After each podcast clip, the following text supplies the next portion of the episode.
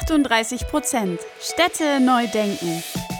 Der Podcast für Städte der Zukunft, nachhaltiges Bauen und fortschrittliches Denken. Mit Lars von Green Engineers und Karina von Olymp Consulting. Und herzlich willkommen zu einer weiteren Folge 38 Prozent Städte neu denken. Ja, über das Thema BIM können wir hier in Deutschland eigentlich kaum genug sprechen, denn wie unser Gast es so treffend schon beschrieb, BIM ist wie Sex in der Jugend, jeder spricht darüber, keiner weiß, wie es so genau geht. Also leisten wir heute wichtige Aufklärarbeit. Mit unseren beiden Gästen, dem CEO Marian Hempfer und dem CTO Lukas Marquez von der BIMIT GmbH, sprechen wir über die Challenges vom digitalen Wandel, was man unter einer BIM-Kultur genau versteht und welche beteiligten Gewerke es bei diesem Wandel braucht. Eine super facettenreiche Folge mit viel neuen Input wartet auf euch. Also viel Spaß. Ja, herzlich willkommen, lieber Lukas, lieber Marian, bei uns im Podcast und schön, dass ihr heute da seid. Ja, schön, dass wir hier sein dürfen, äh, liebe Karina, lieber Lars. Genau, vielen Dank für die Einladung. Ja, perfekt, herzlich willkommen auch von meiner Seite. Starten wir doch direkt mit der ersten Frage rein. Wer seid ihr eigentlich und was macht vor allem euer Bimity-Unternehmen? Genau, dann würde ich starten. Mein Name Lucas Marquez. Ich komme ursprünglich aus Brasilien. Also habe in Brasilien studiert, Bauwesen, Diplom gekriegt und habe mich dann weiterentwickelt und als BIM-Manager in Spanien dann auch studiert. Das hat da ein Jahr lang gedauert, das war ein Master. Und bin dann seit vier Jahren hier in Deutschland umgezogen und bin jetzt bei BMT Geschäftsführer, Gründer, CTO. Das bedeutet, ich kümmere mich um die Technik, um die Kurse, um die Strukturen, die wir da aufbauen, um dann mehr Content über das Thema BIM und alle Softwares und Themen da tatsächlich dazu gehören. Genau, und ich bin der Marian, äh, auch Mitgründer, äh, Geschäftsführer ähm, wir haben ähm, sehr schnell entschieden, äh, Bimity zu gründen äh, dieses Jahr. Ähm, sind jetzt auch noch gar nicht so lange live, erst seit drei Monaten mit unserer Plattform. Und Bimity an für sich ist eine E-Learning-Streaming-Plattform mit der Besonderheit, dass wir unser Wissen allen zur Verfügung stellen möchten. Äh, nicht nur irgendwelchen Unternehmen, äh, die die Hilfe benötigen, sondern natürlich auch Studierenden und Einzelpersonen. Total spannend, also noch ganz frisch und am Anfang. Äh, lass uns gleich mal so ein bisschen in unser Thema auch vom Podcast ähm, einsteigen, und zwar das nachhaltige Bauen. Welche Facetten umfasst nachhaltiges Bauen denn jetzt für euch aus eurer Perspektive?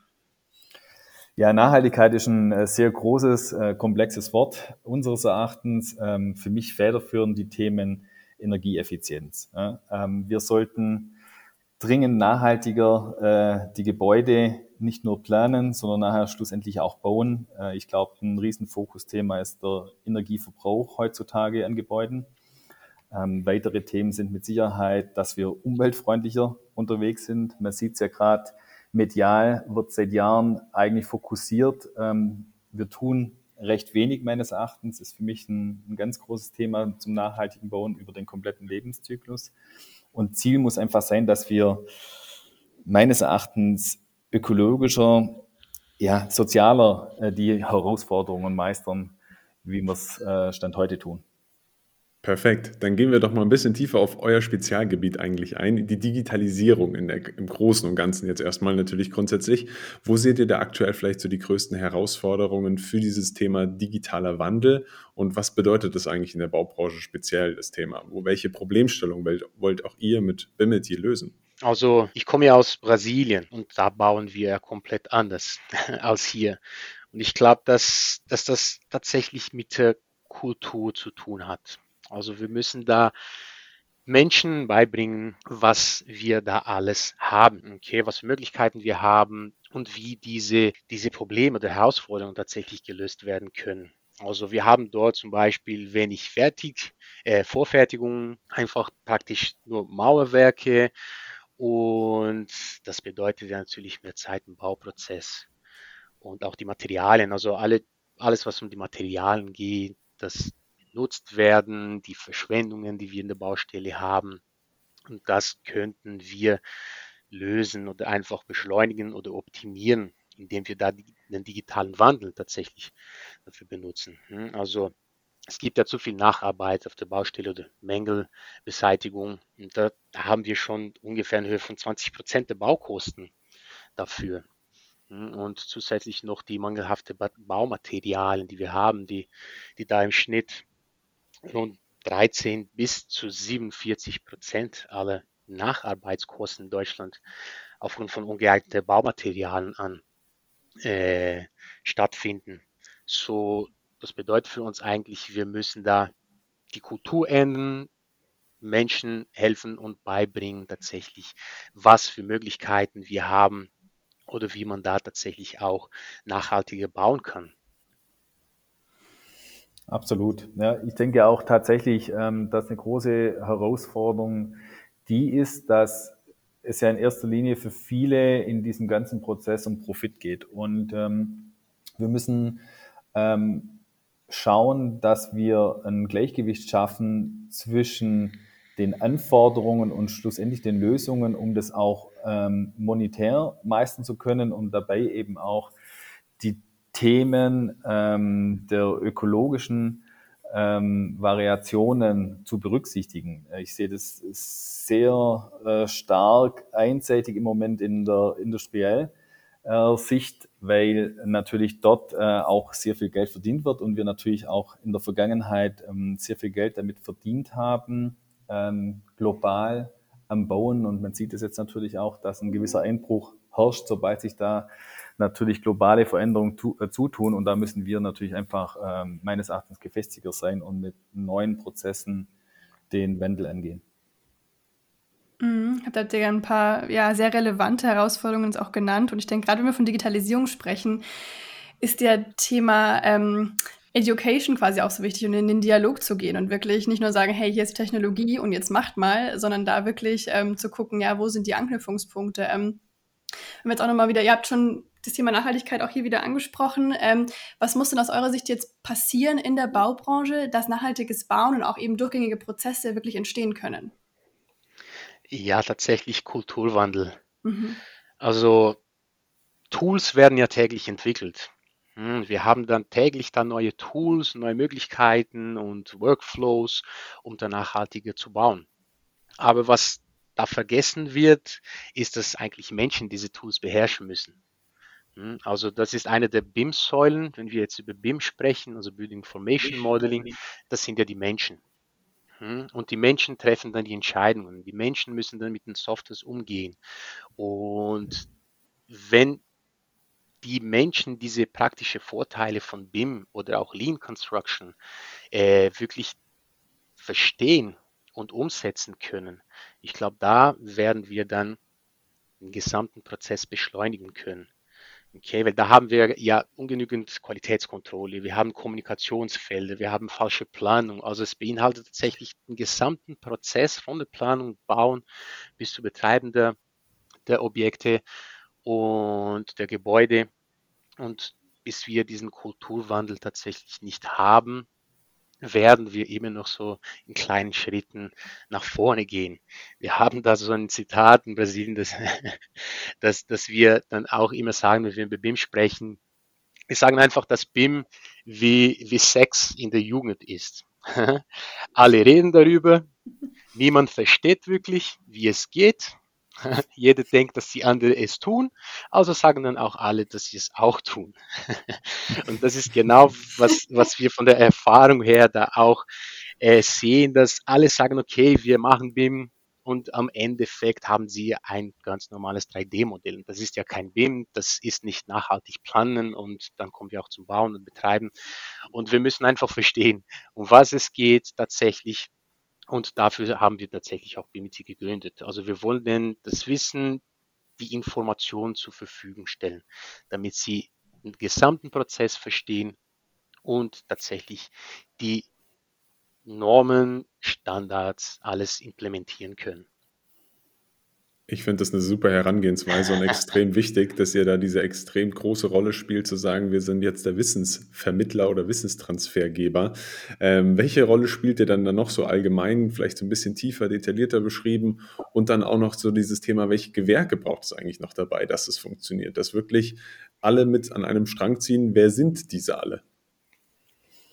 Absolut. Ähm, Fakt ist, ähm, dass im Prinzip heutzutage durch das, dass die Unternehmen federführend gar nicht wissen, wo stehen sie eigentlich in diesem ganzen digitalen Wandel, in diesem BIM-Prozess, dass es unseres Erachtens sehr wichtig ist. Und da gehen wir ähm, federführend mit Bimity, mit unserem Partnernetzwerk darauf ein, dass wir ganz vorne ähm, den Kunden ähm, auch mal betrachten, wo steht er eigentlich, wo will er denn hin, was für Initiativen treibt er denn schon, um natürlich auch die Prozesse zu optimieren, um natürlich auch das Verständnis äh, und auch die Methodik äh, eines BIM-Prozesses natürlich ganz anders vermitteln zu können. Ähm, für uns schlussendlich ähm, als BIMITI bieten wir unabhängig von der Trainingsleistung natürlich auch das Consulting und eben auch das Rundumpaket zu BIM außerhalb von der Planung auch vor allem die Themen Kollaboration, äh, wo ganz wichtig sind, auch das Thema Kommunikation ähm, und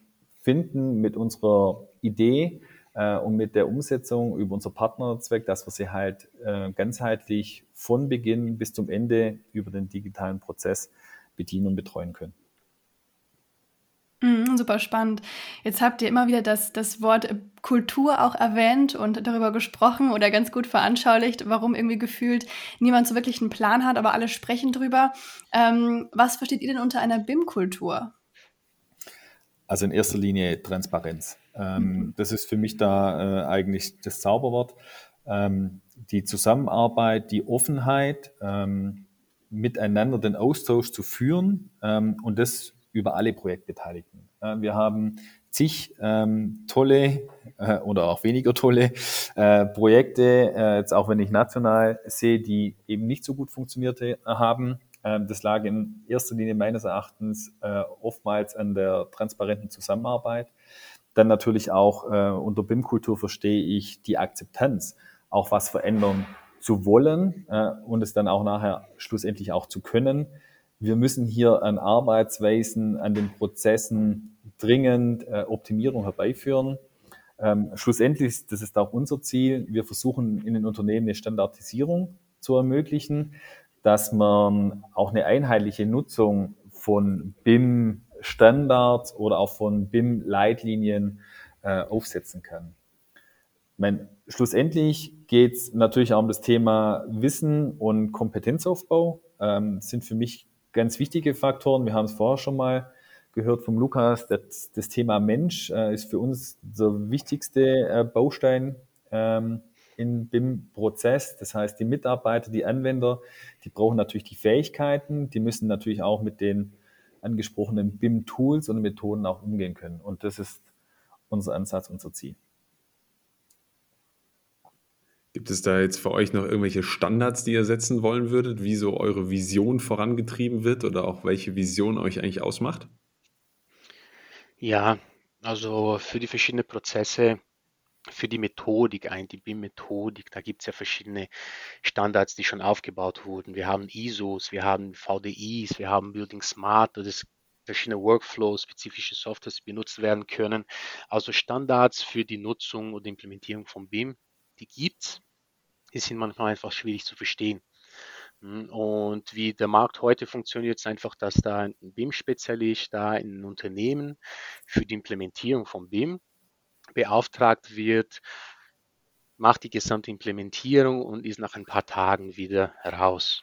Okay, und das führt natürlich zu, zu mehreren Problemen oder Herausforderungen, ne, weil das einfach nicht ausreichend ist. Also als erstes wird ja eigentlich eine Implementierung nie zu hundertprozentig umgesetzt. Das ist extrem schwierig, das umzusetzen. Implementierungen sind dann auch projektspezifisch am meisten, weil ja von wir da von Standards sprechen oder von BIM-Standards in ein Unternehmen aufzubauen. Wir starten ja eigentlich immer mit Projekten. Also man muss dazu erstmal einen Standard für ein bestimmtes Projekt als Pilotprojekt definieren und das bedeutet nicht, dass das zweite Projekt das gleiche sein wird. Also es sind neue Herausforderungen, es sind andere Themen, es sind andere Personen, die da involviert sind. Und darum ist es so schwierig, die zu implementieren, diese Standards zu halten. Und unsere Vision ist tatsächlich alle diese wichtigen Informationen und diese Standards in strukturierte Kurse aufzubauen. Okay, in, in, einer, in einer Weise, dass, dass die Personen verstehen, was es ist und in ihren Unternehmen alle diese Prozesse oder Methodik selbst implementieren können. Weil wir wissen, dass die Mitarbeiter ja die Personen sind, die die Unternehmen am meisten verstehen. Okay, und kennen und wissen da, wo die Herausforderung in jedem Unternehmen ist, was für, was für Pains die haben, was sie tatsächlich auch gut machen. Okay, und unser Ziel, unsere Vision ist, diese zentrale Ablage von Informationen zu haben, damit die Information schnell und einfach benutzt, verstanden werden kann und von eigenen Unternehmen auch implementiert werden kann. Absolut. Sehr schön. Jetzt habt ihr schon gesagt, ihr seid noch ein recht junges Unternehmen. Ähm, da hat man noch ganz viele ja, Pläne und jeden Tag kommen neue Gedanken und Ideen dazu. Ähm, was sind denn eure Pläne in der Zukunft und was motiviert euch dabei auch jeden Tag? Also in erster Linie wollen wir helfen. Ähm, so entstand auch Bimity, ähm, ist jetzt vielleicht ein makabres Wort, aber wir wollen den Menschen an der Front helfen. Wir haben über Jahre erkannt in verschiedensten Unternehmen und mit Menschen gesprochen, dass schlussendlich die User, die Projektleiter ähm, eigentlich mehreren Problematiken ausgesetzt sind. Ähm, zum einen das Wissen sich anzueignen in dem hohen Projektdruck ähm, und dann natürlich auch noch vielleicht von oben ähm, einen weiteren Druck kriegen, dass es natürlich nicht in dieser äh, Geschwindigkeit umgesetzt wird und deswegen für uns federführend, wir wollen helfen. Ähm, wir wollen alle, die in diesem Thema ähm, Fuß fassen wollen oder auch schon mittendrin sind, ähm, die Schwierigkeiten nehmen, egal ob es der Studierende ist, äh, der Projektleiter, dass sie Theorie und Praxis vereinen können, weil ich glaube, das ist ähm, der Hauptpain, ähm, der die Menschen umtreibt. Und das ist unsere Intention mit unserer Plattform, ähm, den nötigen Content aufzubauen, weiterzuführen, das Netzwerk zu erweitern, dass die Menschen hier eine zentrale Anlaufstelle und eine zentrale Plattform haben, um das Wissen abzurufen. Uns motiviert in erster Linie jeden Tag. Ähm, wir haben tägliches Show fix. Ähm, tatsächlich, äh, wir haben Lust, Lust auf die Veränderung, Lust auf die Optimierung unserer Zukunft, weil wir sprechen hier nicht nur von unserer eigenen, sondern auch derer unserer Kinder und uns ist wichtig, dass wir einen Teil oder einen Teil dazu beitragen können mit unserer Plattform, mit unserem Wissen, mit unserem Netzwerk, ähm, die Zukunft tatsächlich ein bisschen besser zu machen. Wir wollen den digitalen Wandel beschleunigen.